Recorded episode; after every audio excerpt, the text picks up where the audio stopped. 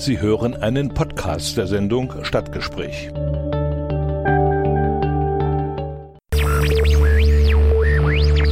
Dienstag 14 Uhr Stadtgespräch im Bürgerradio mit Richard Schäfer.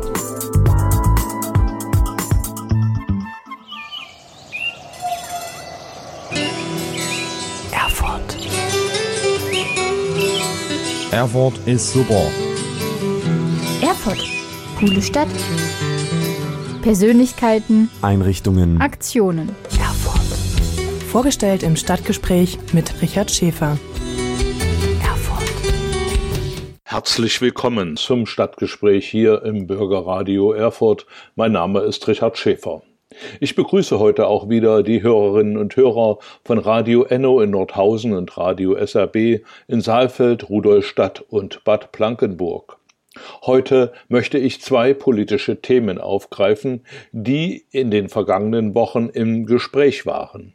Mit dem ersten Thema, dem bewaffneten Konflikt in Palästina und Israel, wurden wir fast täglich konfrontiert und mit allen möglichen Fakten versorgt, wie zum Beispiel der präzisen Zahlen zu den abgeschossenen Raketen der Hamas, weniger jedoch mit den Hintergründen und den Auswirkungen dieser Auseinandersetzung auf die Zivilbevölkerung. Was ist dran an diesen Fakten? Was sind die historischen Hintergründe für diese Auseinandersetzungen? Wer unterstützt die Hamas? Warum ist die Zwei-Staaten-Lösung seit 1948 in diesem Gebiet nicht umgesetzt worden? Gibt es Lösungen für diesen ständigen Krisenherd? Diese Fragen beantwortet mir im ersten Teil der Sendung Andreas Zumach, freier Journalist und Buchautor. Er lebt in Berlin, war von 1988 bis 2020 UNO-Korrespondent mit Sitz in Genf. Zumach arbeitet für die Berliner Tageszeitung Taz und die Zürcher Wochenzeitung WOTZ, die Presse in Wien sowie für weitere Zeitungen, Rundfunk- und Fernsehanstalten in Deutschland, der Schweiz, in Österreich, Großbritannien und den USA. Im zweiten Teil der Sendung setze ich das Gespräch mit Andreas Zumach zu einem anderen Thema fort. Der Deutsche Bundestag hat am 14. April 2021 die Entwicklung und Beschaffung der Eurodrohne auf den Weg gebracht. Zur Abstimmung stand eine sogenannte 25 Millionen Vorlage der Regierungskoalition. Erwartungsgemäß stimmten die Koalition und die AfD für den Antrag, die FDP enthielt sich, während die Linke und Grüne dagegen waren. Damit ist der Weg frei für die Serienproduktion eines neuen unbemannten Systems, das ab 2029 an die derzeit beteiligten Staaten Deutschland, Frankreich, Italien und Spanien ausgeliefert werden soll. Das Gesamtprojekt kostet mindestens 7,6 Milliarden Euro. Auf Deutschland entfällt die Hälfte dieser Summe, also 3,8 Milliarden. Wozu brauchen wir diese Drohne? Schützen Drohnen Soldaten? Wie verhält sich der Einsatz von Drohnen mit dem Völkerrecht? Diesen Fragen werde ich dann im zweiten Teil der Sendung nachgehen. Wir beginnen aber mit Musik, mit friedlicher Musik und den Nautics singe vom Frieden.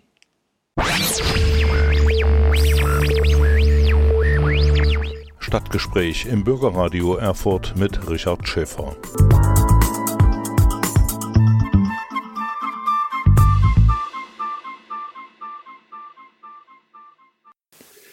Im sogenannten Heiligen Land geht es seit Jahrzehnten alles andere als heilig zu.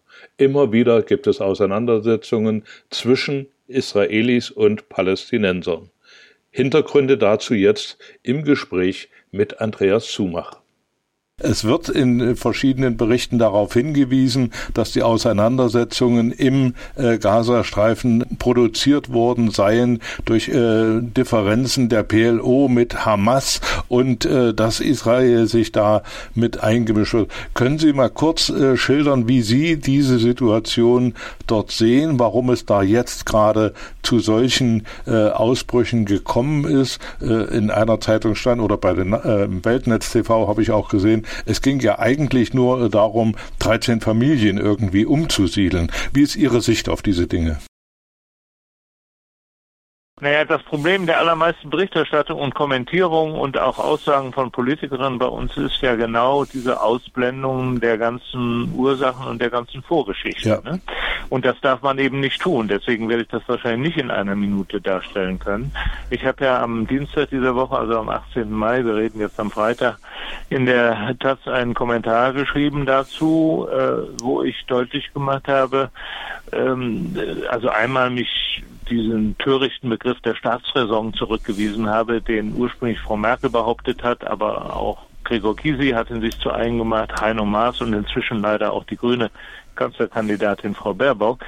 Staatsräson ist ein völlig deplatzierter und auch ähm, ähm, kontraproduktiver Begriff. Offensichtlich wissen die, die ihn gebrauchen, nicht, was Staatsräson tatsächlich meint und meinte. Es geht um Verantwortung. Es geht um besondere Verantwortung, besondere Verantwortung Deutschlands und aller seiner Bürgerinnen aus den bekannten historischen Gründen. Und zwar sowohl gegen jede Form von Judenfeindlichkeit entschieden aufzutreten, aber auch besondere Verantwortung für eine gesicherte und auf Dauer unbedrohte Existenz des Staates Israels. Der Punkt ist nur, diese Existenz unbedroht auf Dauer und sicher kann und wird es nur geben, wenn der seit 1947 völkerrechtlich legitimierte Anspruch der Palästinenserin auf eigene staatliche Selbstbestimmung und auf Umsetzung der universell gültigen Menschenrechte auch für sie endlich umgesetzt wird. Dagegen steht die seit 1967 vorherrschende völkerrechtswidrige Besatzungspolitik und zunehmende Besiedlungspolitik im Westjordanland, die Blockade und Einschnürung des Gazastreifens und der Alleinanspruch der israelischen Regierung auf ganz Jerusalem. Das ist der Kernkonflikt und äh, wenn der nicht endlich angegangen wird, und überwunden wird, dann werden wir das, was wir in den letzten zehn Tagen erlebt haben, an Gewalteskalation, an, an, an Krieg, an zunehmendem Hass äh, unter den Palästinensern, an Radikalisierung und auch an Zulauf zur und Unterstützung für die Hamas äh, erleben. Das wird zunehmen. Das ist so, die Dynamik beobachten wir jetzt spätestens seit der, seit der Enttäuschung über das gescheiterte Oslo-Abkommen 93, was ja im Wesentlichen deswegen gescheitert ist, weil die israelische Regierung damals die gemachten Zusagen nicht oder nur mit großer Zeitverzögerung umgesetzt hat. Das hat damals bereits zu einer erneuten Welle der Frustration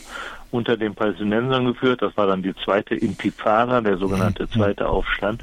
Und jetzt sind wir ein paar Radikalisierungsstufen weiter. Das ist den von Ihnen in der Frage angesprochenen Konflikt zwischen der Fatah und der Hamas gibt, gar keine Frage. Dass der zugenommen hat, auch gar keine Frage. Nur auch hier finde ich, sollten all diejenigen, die sich zu dem Thema äußern, die Geschichte kennen. Ja. Zur Geschichte gehört auch, die Hamas ist nun mal ein gemeinsames Baby der ägyptischen Muslimbrüderschaft und des israelischen Geheimdienstes Mossad.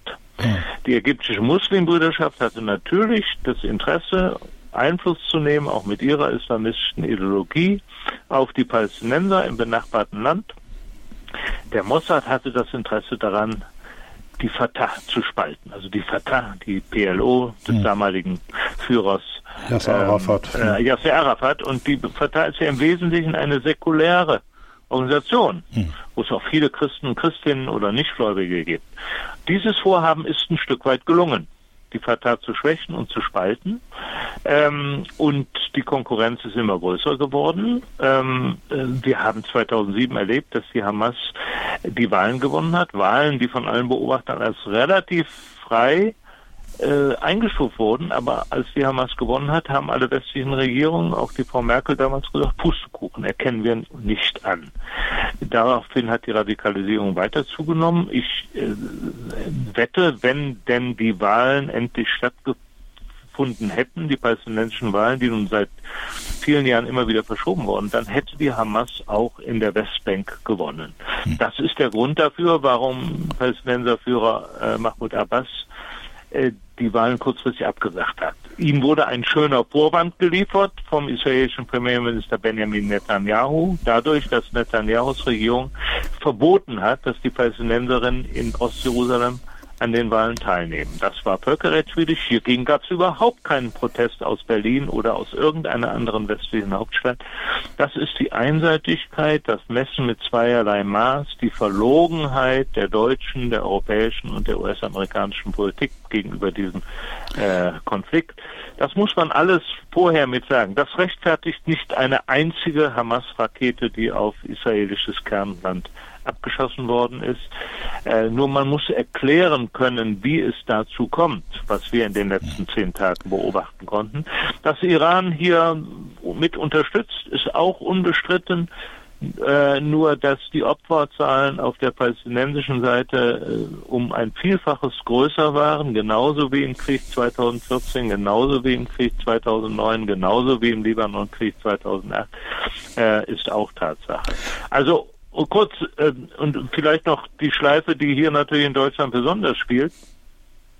Ähm, die Kritik oder die Forderung, dass man bei uns in Deutschland lebende Juden, Juden und Jüdinnen nicht verantwortlich macht für die Politik einer israelischen Regierung. Diese Forderung unterstreiche ich ganz dick. Ja. Die stelle ich auch immer auf. Aber diese Forderung ist dann nicht glaubwürdig, wenn sich Menschen, die dann hier demonstrieren, selber in israelische Staatsflaggen äh, einhüllen. Ja, ja? Ja, dann be be begeben, dann machen sie doch genau diese Vermischung, die hier kritisiert wird. Das rechtfertigt nicht die judenfeindlichen äh, Sprechchöre, Demonstrationen oder gar Übergriffe auf jüdische Einrichtungen, die wir in den letzten zehn Tagen bei uns leider erlebt haben. Ganz klar, damit dieses Missverständnis nicht entsteht. Ich sage auch nicht, äh, die bei uns lebenden Juden, Jüdinnen sind da, daran schuld. Hm. Aber ich sage, diese Vermischung, die kritisiert wird, betreiben sie selber und vor allem ist diese Forderung aus dem Munde des Vorsitzenden des Zentralrates der Juden in Deutschland, Herrn Schuster, völlig unglaublich, weil Herr Schuster und der Zentralrat bei jeder passenden oder unpassenden Gelegenheit, auch in der Vergangenheit, dann doch immer wieder sich als das Sprachrohr und als Verteidiger israelischer Regierungspolitik äh, ähm, ähm, hier dar hm. darstellen. Ne? Hm. Hm. Statt sich zu begrenzen, ja. wirklich auf die Anliegen der bei uns lebenden Juden und Jüdinnen, wozu man auch wissen muss, dass der Zentralrat nicht mal 50 Prozent aller in Deutschland lebenden Juden und Jüdinnen vertritt, aber immer so tut, als spräche er für alle, die hier leben. Er vertritt lediglich diejenigen, die in ähm, jüdischen Ortsgemeinden, Kultusgemeinden äh, organisiert sind und das sind knapp 50 Prozent aller in Deutschland lebenden Juden und Jüdinnen. Mhm. Sie haben diese zweiseitige Informationspolitik äh, schon mal angesprochen. Äh, auch der Herr Steinmeier hat ja in einer Rede äh, der israelischen Seite seine uneingeschränkte Solidarität äh, zugesichert. Äh, die palästinensische Seite ging leer aus und äh, diese Einseitigkeit äh, führt natürlich auch dazu in der Berichterstattung, dass bei Tagesschau ZDF überall äh, genau gesagt wird, äh, die Hamas hat 421 Raketen abgeschossen und bei die Israelis, das habe ich heute wieder gehört, haben sich auf Artillerieangriffe beschränkt. Also das ist natürlich völlig Quatsch, weil ja. man da zumindest auch in deutschen ähm, in deutschen äh, Medien ab und an mal äh, ähm, Einschläge von von Luftwaffe der Israelis auf der Gaza-Seite. Ja, ja. Äh, das, das Problem fängt also jetzt mal abgesehen von schlechtem einseitigen Journalismus, auch beabsichtigten in, in vielen Medien, das Dilemma fängt natürlich an dem Punkt an, dass in Jerusalem bzw. in Tel Aviv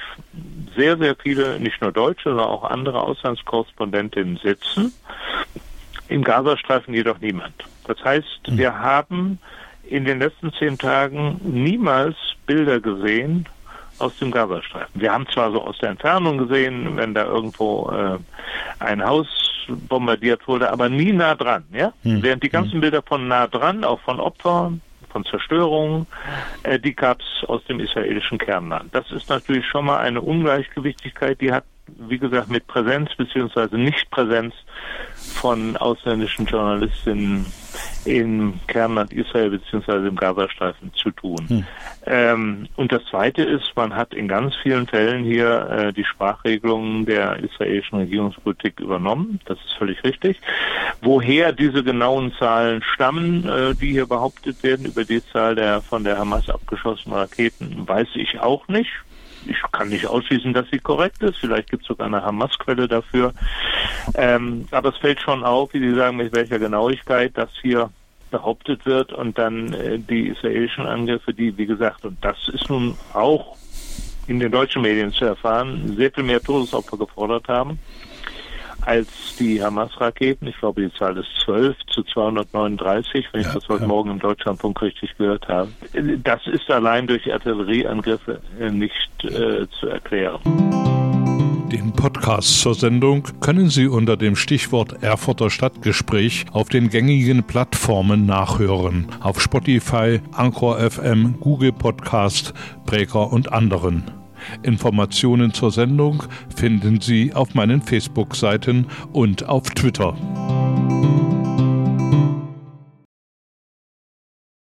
Herr Zumach, äh, Sie haben jetzt äh, schon gesagt, was im äh, Gazastreifen, was in dem Gebiet gemacht werden sollte. Vielleicht können wir uns mal auf die Kräfte konzentrieren. Wer Wer sollte denn in äh, Erscheinung treten, um dort äh, in diesem Land nun endlich mal äh, friedliche äh, Inhalte zu vermitteln oder zumindest ansatzweise äh, eine Normalisierung der Verhältnisse äh, anstreben. Äh, trauen Sie das der Hamas zu? Trauen Sie das der PLO zu? Oder von mir aus auch der Hisbollah oder den Israelis? Oder wer könnte denn von außen oder an, von anderen Völkern dort eingreifen und sagen, so jetzt mal alle an einen Tisch und äh, hier Tacheles geredet und eine Lösung gefunden? Also zunächst mal äh, mit dem alle an einen Tisch, da will ich noch zu sagen, das ist ja auch so eine Lehrformel, hm, ja. ritualisierte Lehrformel aus Mund deutscher Politiker, auch aus Mr. Mars, wieder nach, bei seinem Besuch vor einigen Tagen. Ähm, äh, das ist natürlich absolut verlogen, mit Verlaub, ja. äh, angesichts der riesigen Asymmetrie, die hier zwischen den Konfliktparteien besteht. Militärisch ist ganz offensichtlich, aber auch ökonomisch, logistisch, politisch die Asymmetrie zwischen Israel mit seinen Streitkräften seiner überlegenen Ökonomie, mit der Fähigkeit, den Gaza äh, zu Land, zu Luft, zu Wasser abzuschnüren und, und, und äh, angesichts einer solchen Asymmetrie an beide Seiten zu appellieren, wie Herr Maas es immer sagt, doch bitteschön an den Verhandlungstisch zurückzukehren, äh, zeigt entweder, dass der Mann keine Ahnung von dem Konflikt hat oder wieder besseres Wissen solche, solchen Unsinn verzapft. Ich kann es leider nicht höflicher formulieren, aber es gibt die Illusion, äh, weil natürlich, ähm, weil natürlich äh, miteinander reden immer gut klingt. Es gibt die Illusion, die beiden sollten doch mal miteinander reden, bis hin in Erklärungen, die auch aus der Friedensführung kommen. Ne? Weil wer ja. hat was dagegen, dass die beiden miteinander reden? Nur, wie gesagt, die Situation gibt das im Moment nicht her. Deswegen ist meine These, dieser Konflikt ist nur zu lösen. Und ich rede jetzt nicht von der Beendigung von Kampfhandlungen, wie wir das im Moment wo wir hier reden, in, durch eine Pause haben, sondern ich rede von einer politischen Lösung des Konflikts, hm. ist nur zu bekommen durch massives Eingreifen von außen. Und meine These ist, jetzt sagen viele, äh, angesichts der Besiedlungsfakten, die wir nun auf der Westbank haben, mit über 700.000 illegalen Siedlern, ist einfach nicht mehr vorstellbar ein äh, eigenständiger palästinensischer Staat auf einem irgendwie zusammengehörigen äh, Territorium. Das mag so sein. Aber wenn das so ist, dann sind auch die ganzen ritualisierten Bekenntnisse aus Berlin, aus Washington, aus allen Hauptstädten, auch bisher aus Moskau und aus Peking, zu einer Zwei-Staaten-Lösung irgendwann verlogen. Ja. Es sei denn, man sagt, ja. wir tun etwas dafür. Und das kann man natürlich. Man könnte natürlich durch gemeinsamen Druck auf die israelische Regierung dafür sorgen, dass ein Großteil dieser illegalen Siedler ins Kernland nach Israel umgesiedelt wird. Das wäre auch möglich. Da muss dann natürlich entsprechende Häuser und Wohnungen gebaut werden. Möglich wäre das, wenn man das will. Hm. Ähm, dann kann man nochmal eine Zwei-Staaten-Lösung mit einem überlebensfähigen Staat Palästina äh, ehrlich ins Auge fassen. Aber wenn man dazu nicht bereit ist, dann muss man auch klar sagen, was die andere Perspektive ist. Und die andere Perspektive wäre, wäre dann ein gemeinsamer Staat, in dem alle seine Bürgerinnen und Bürger, ob Palästinenser oder Israelis, ob Juden oder Muslims, gleiche Bürgerinnenrechte haben und das gleiche Recht, ihre jeweilige Religion auszuüben, unbehinderten Zugang zu den heiligen Städten in Jerusalem und so weiter und so weiter. Das war ja mal in den 50er Jahren sowohl bei Mitgliedern des Exekutivkomitees der PLO, denke an Edward Said, den berühmtesten Orientalisten des letzten Jahrhunderts, aber auch bei Politikern, zumindest der Arbeiterpartei auf israelischer Seite, die bevorzugte Lösung hm. und wäre vielleicht auch die beste gewesen. Ähm, heute ist sie natürlich mit der Sorge verbunden auf vieler Israelis Seiten, dass ein solcher gemeinsamer Staat aufgrund der demografischen Entwicklung äh, mittelfristig dazu führt, dass die Palästinenser eine erdrückende Mehrheit darstellen werden und das, was man als jüdischen Charakter heute beschreiben kann, Israel, zunehmend verschwinden würde. Das ist eine verständliche Sorge, aber wenn man das nicht will, dann muss man, wie gesagt, die Zwei-Staaten-Lösung ehrlich ansteuern. Die aber seit 1948 nur auf dem Papier steht.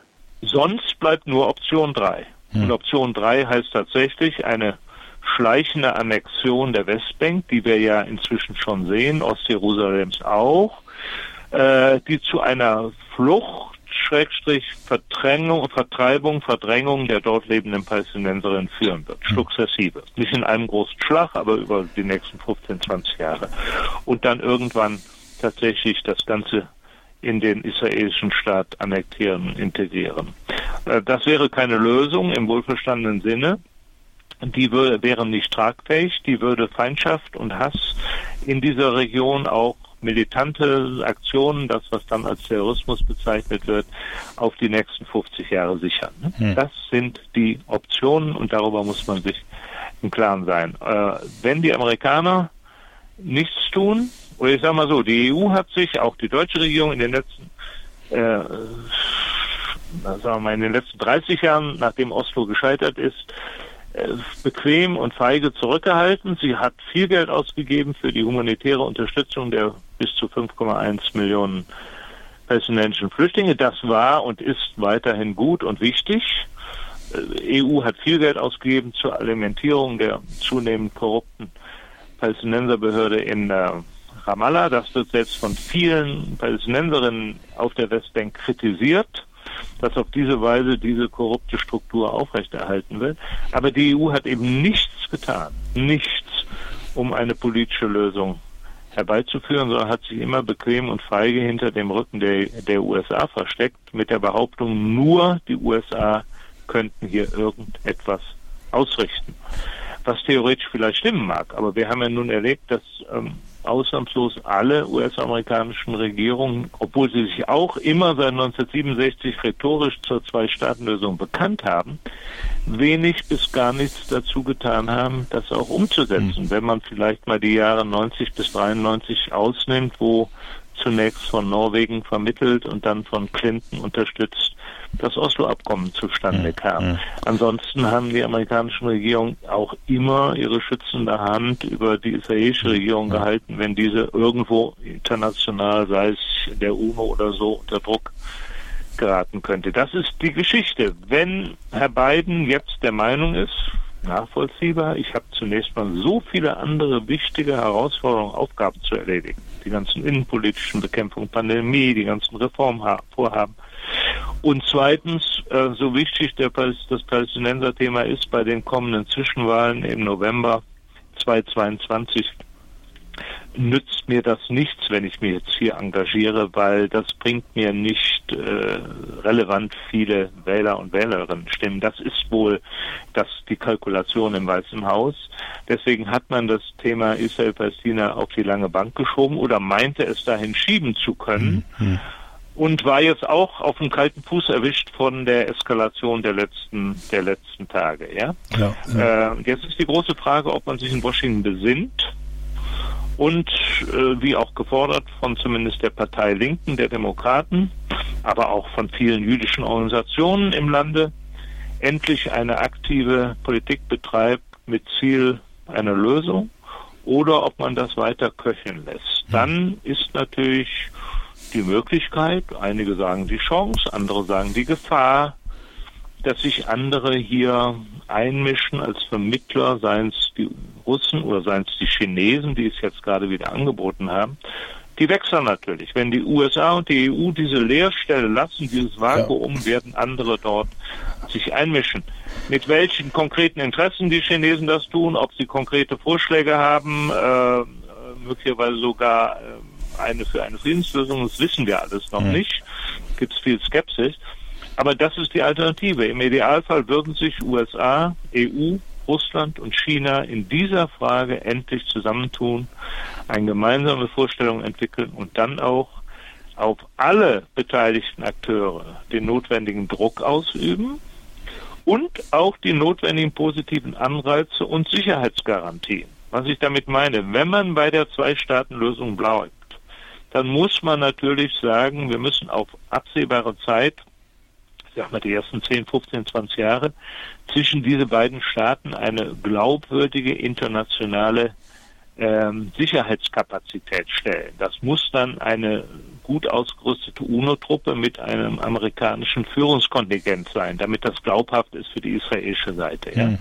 Und man muss dem palästinensischen Staat, wenn er dann zustande kommt und seinen Politikern auch ausreden, dass sie nun unbedingt auch eine eigene große Armee brauchen und dafür viel Geld verschleudern. Ja? ja, ja. Also alle solche Punkte müssten mitbedacht werden, mit Blick dann auch auf Sicherheitsgarantien, positive Anreize natürlich. Äh, sie haben nach der Hamas gefragt. Ähm, das Problem ist ja immer, dass wir dass die Debatte geführt wird, nur ganz bezogen auf die aktuellen Dinge, die man da sieht. Da fliegen jetzt Raketen und, und, und da äußern ja, sich bestimmte Hamas-Führer in einer islamistischen und judenfeindlichen Weise. Man muss die Dynamik sehen. Ich habe es vorhin gesagt, warum die Hamas entstanden ist, warum sie in den letzten 25 Jahren den Grad an Unterstützung und Zulauf bekommen hat. Wobei klar ist, dass sie auch sehr unterdrückerisch agiert, aber sie hat auch eine Unterstützung, sonst könnte sie nicht so agieren im Gazastreifen, wie sie das tut. Und dann muss man die Frage stellen, wie drehen wir diese Dynamik zurück? Ja. Und ich kann nur sagen, eine gerechte Friedenslösung, wie ich sie eben skizziert habe, international glaubwürdig unterstützt, ist das beste Instrument, um die Unterstützung und den Zulauf zur Hamas zurückzufahren und diese Organisation irgendwann überflüssig zu machen. Herr Zumach, vielen Dank für diese Einschätzung. Ich schöpfe da immer ein bisschen Hoffnung draus, wenn Sie äh, Ihre Darlegungen äh, hier darstellen. Ich denke aber auch, dass es also äh, wichtig ist, immer wieder auf diese Zusammenhänge, auf diese Hintergründe hinzuweisen und nicht einfach so pauschalisiert äh, Urteile zu fällen, wer hier der böse Bube ist und wer nicht.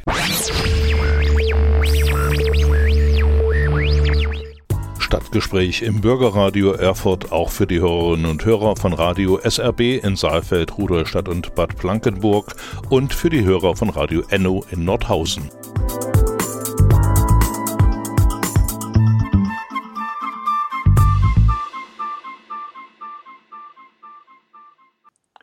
Im Stadtgespräch geht es nun weiter zum Thema Eurodrohne. Ich bin im Gespräch mit dem freien Journalisten Andreas Zumach. Herr Zumach, äh, die Nachrichten über die Eurodrohne sind ja im Wesentlichen äh, spärlich, aber der Haushaltsausschuss des Bundestages hat am 14. April zugestimmt, dass also Mittel für die Eurodrohne freigegeben werden, äh, obwohl es vorher den Anschein hatte, dass die SPD zum Beispiel dagegen sei. Nun ist sie umgeschwenkt. Wie ist das Umschwenken denn zu erklären aus Ihrer Sicht? Na, man muss das ein bisschen differenzieren. Der Haushaltsausschuss des Bundestages hat tatsächlich am 14. April in nicht öffentlicher Sitzung, also ziemlich versteckt, äh, Mittel freigegeben für die Entwicklung der Euro-Drohne. Das soll ja ein gemeinsames äh, europäisches Projekt sein, an dem Airbus, der französische Konzern Dassault und der italienische Rüstungskonzern Leonardo beteiligt sein sollen. Und die Bundeswehr, das sagt das Militärministerium von Frau Kamm-Karrenbauer, soll 21 Drohnen, zwölf Bodenkontrollstationen und vier Simulatoren erhalten. Und die Auslieferung all dieser Geräte sei ab 2030 geplant. Aber und das wird oft äh, geschlabbert, oft aus Unwissen oder absichtsvoll. Es ist damit noch keine Entscheidung gefallen, ob diese Drohnen auch bewaffnet werden sollen. Wir können natürlich beide vermuten, dass da die Absicht hinter ist, zumindest bei der CDU und auch bei der FDP äh, und vielleicht bei Teilen der SPD. Aber das muss man sauber sagen. Ein Beschluss über die Bewaffnung ähm, ist ausdrücklich nicht gefallen. Darauf verweisen auch die Sozialdemokraten, wenn man sie danach fragt. Sie hatten ja im Dezember letzten Jahres einen Beschluss des Bundestages, also des Plenums zur Bewaffnung ähm, der Drohnen ausdrücklich nochmal abgelehnt. Ja, äh, man kann und muss natürlich aufgrund, wenn ich das noch sagen darf, aller Erfahrungen mit, äh, mit, mit, mit technischen und äh, potenziell für militärische Zwecke nutzbaren Projekten der letzten 50 Jahre sagen, dass der Druck natürlich wachsen wird. In dem Moment, wo dann diese Drohnen hergestellt sind, jetzt zu sagen, jetzt haben wir die, jetzt wollen wir sie auch bewaffnen wollen, das ist schon richtig. Dafür spricht die Erfahrung und deswegen ist die Gefahr oder Sorge, dass die SPD ganz umfällt und auch einer Bewaffnung noch zustimmen wird, natürlich groß, zumal äh, offensichtlich der CDU-Kanzlerkandidat Laschet das zu einem zentralen Angriffsthema im Wahlkampf macht, äh, sowohl gegen die SPD wie auch gegen die Grüne und ihre Kanzlerkandidatin. Herr Zumach, lassen Sie uns noch mal äh, so die völkerrechtliche Seite äh, betrachten. Wenn man ja. eine, eine bewaffnete Drohne äh, in ein fremdes Land schickt oder zum Beispiel, äh, wie man es äh, aus den Medien hört, die werden von Rammstein aus gesteuert und werden dann in, in Syrien oder in Afghanistan werden dann äh, Leute oder Ziele bekämpft, wie es immer heißt. ist das nicht eine, ein Verstoß gegen das Völkerrecht, wenn eine unbemannte Drohne in das Hoheitsgebiet eines Staates eindringt und dann äh, dort Handlungen vornimmt? Äh, klares Ja. Und damit reden wir zunächst mal über die Praxis der vergangenen Jahre, seit es überhaupt inzwischen drei Länder gibt, die in der Lage sind, Drohnen zu bewaffnen. Wir, uns muss ja klar sein, dass die Entwicklung von Drohnen zunächst mal jetzt unbewaffnete in weit über 80 Ländern dieser Welt inzwischen möglich ist. Das ist wohl auch leider nicht mehr zu stoppen. Aber die Bewaffnungen können und tun bisher drei Länder, sind an der Spitze die USA, dann Israel und Großbritannien. Und was wir wissen über die Einsätze der USA, äh, sind die fast ausschließlich völkerrechtswidrig, also über Einsätze von US-Streitkräften innerhalb Afghanistans gegen Ziele dort. Da kann man natürlich die Grundsatzfrage diskutieren, ist dieser Einsatz seit 2001 ein völkerrechtswidriger insgesamt gewesen und dann wären auch dort der Einsatz von Drohnen natürlich wie alle anderen äh, Waffeneinsätze völkerrechtswidrig oder war er legitimiert durch den UNO-Sicherheitsrat und deswegen war dann auch der Einsatz von Drohnen zumindest gegen militärische Ziele innerhalb Afghanistans gerechtfertigt. Ich sehe das nicht so. Ich bin, gehöre der Minderheit an, die sagt, äh, äh, es hat niemals eine Ermächtigung des UNO-Sicherheitsrates für den militärischen Einsatz in Afghanistan gegeben, der dann seit ab Oktober 2001 gelaufen ist. Und von daher sind für mich auch Drohneneinsätze innerhalb äh, Afghanistans ein Verstoß gegen das Völkerrecht. Aber die große Mehrzahl aller Drohneneinsätze, von denen wir wissen, ich weiß auch nicht alles, erfolgten ja auf andere Weise. Die erfolgten ja befohlen in den USA unter Nutzung der Relaisstation Rammstein, einfach wegen der Erdkrümmung ist das notwendig, gegen Personen, die nach Meinung amerikanischer Geheimdienste Terroristen seien. Und die Geheimdienste haben dem jeweiligen Präsidenten, das fing auch schon an, unter, ähm, unter George Bush wurde unter Obama eskaliert und unter Trump nochmal. Die Präsidenten zeichneten dann einfach diese Namenslisten ab, waren also in einer Person äh, Ankläger, Richter und Henker. Und dann wurden die eingesetzt gegen äh, Menschen und Ziele in Drittländern irgendwo von äh, Sudan über Syrien, Afghanistan auch, wo immer eben Terroristen vermutet wurden. Das ist ein ganz klarer Verstoß gegen das Völkerrecht. Und ähm, wenn wir jetzt über einen bilateralen Krieg reden würden, in dem äh, mit einer Drohne in das, den Luftraum des Gegners eingegriffen wird, also wenn es sich bereits ein, um einen bewaffneten Konflikt äh, handelt, der läuft, ja, dann ist natürlich dieser Einsatz dieser Drohnen nicht mehr oder nicht weniger völkerrechtskonform oder völkerrechtswidrig, als wenn ich mit einem normalen Kampfflugzeug in den Luftraum des Gegners eindringe oder mit einem Panzer über die Grenze. Ja, also das unterscheidet dann die Drohne nicht. Für mich ist das Entscheidende wenn wir jetzt auch über die deutsche Debatte reden. Ich habe vor, vor vier Jahren an einer Diskussion teilgenommen in, im Haus am Dom in Frankfurt äh, mit Leuten aus der Friedens- und Konfliktforschung, die damals noch glaubten, man könne die Bewaffnung von Drohnen vielleicht durch völkerrechtliche Verträge im Rahmen der UNO-Abrüstungskonferenz begrenzen oder auch ganz verbieten.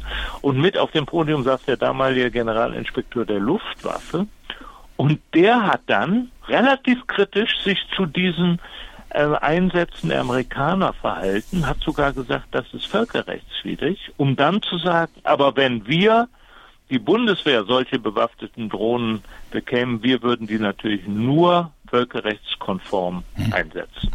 Und das kann man natürlich nur äh, zurückweisen, diese Überheblichkeit, diese Arroganz, ähm, die aus diesen Worten deutscher Militärs und auch Politiker spricht. Ne? Und auf dieses Versprechen will ich mich zumindest nicht verlassen.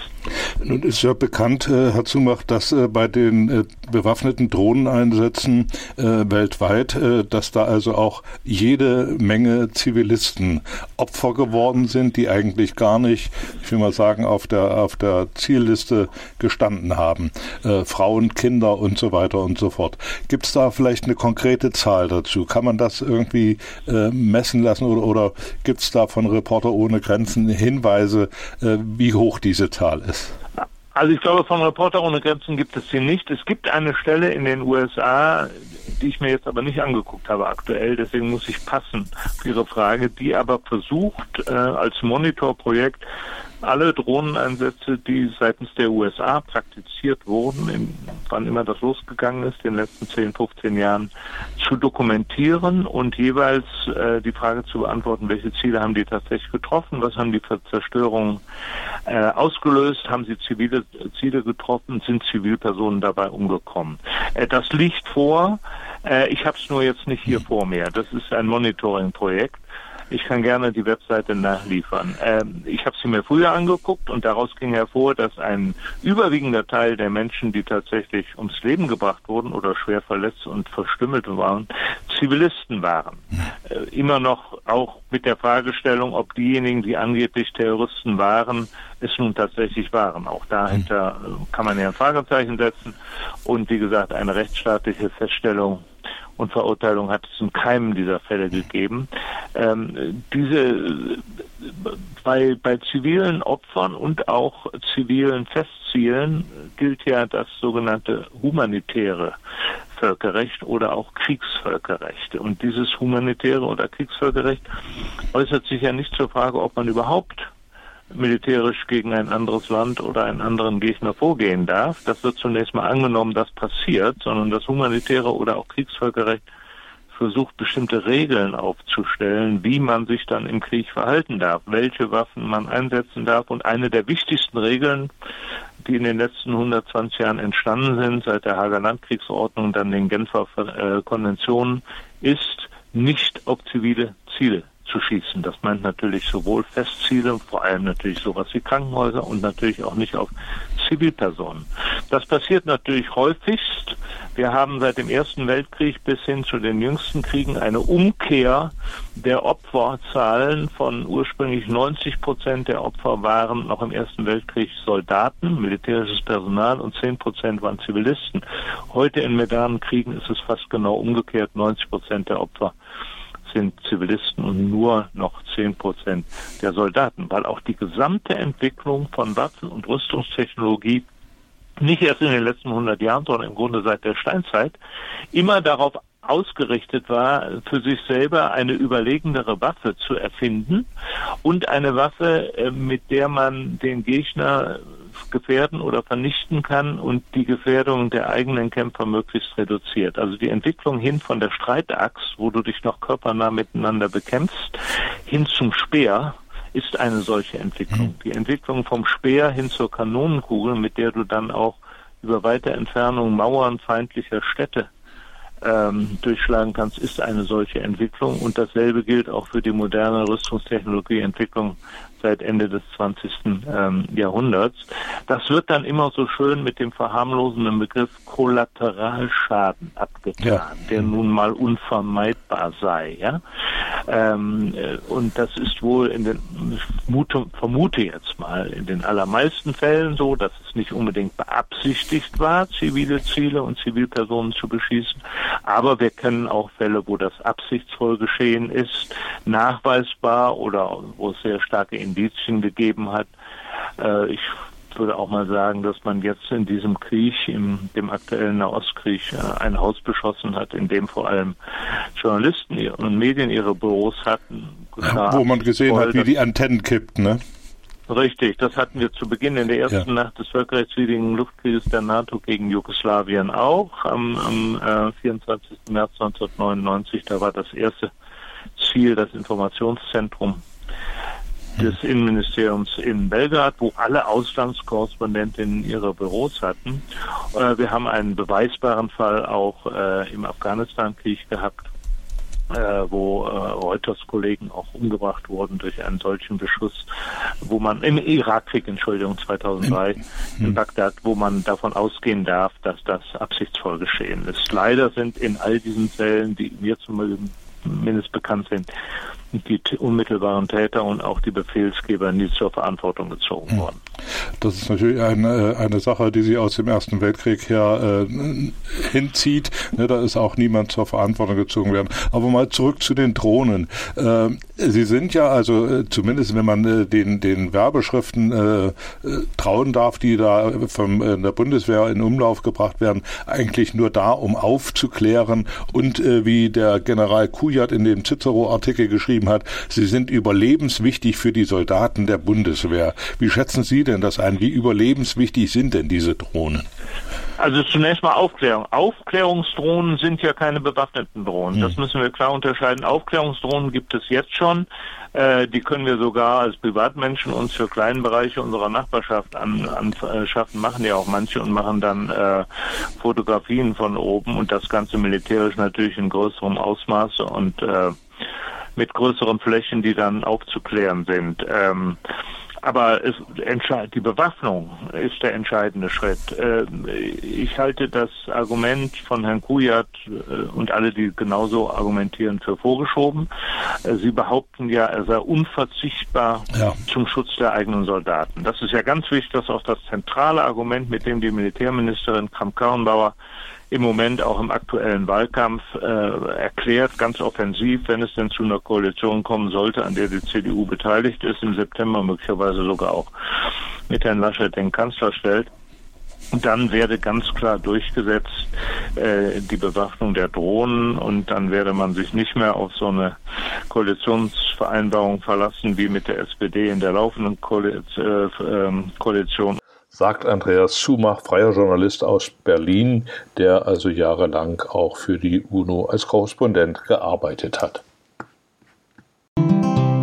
Den Podcast zur Sendung können Sie unter dem Stichwort Erfurter Stadtgespräch auf den gängigen Plattformen nachhören. Auf Spotify, Anchor FM, Google Podcast, Breaker und anderen. Informationen zur Sendung finden Sie auf meinen Facebook-Seiten und auf Twitter.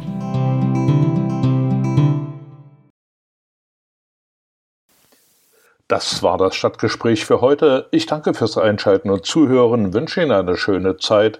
Tschüss, bis zum nächsten Mal, sagt Richard Schäfer.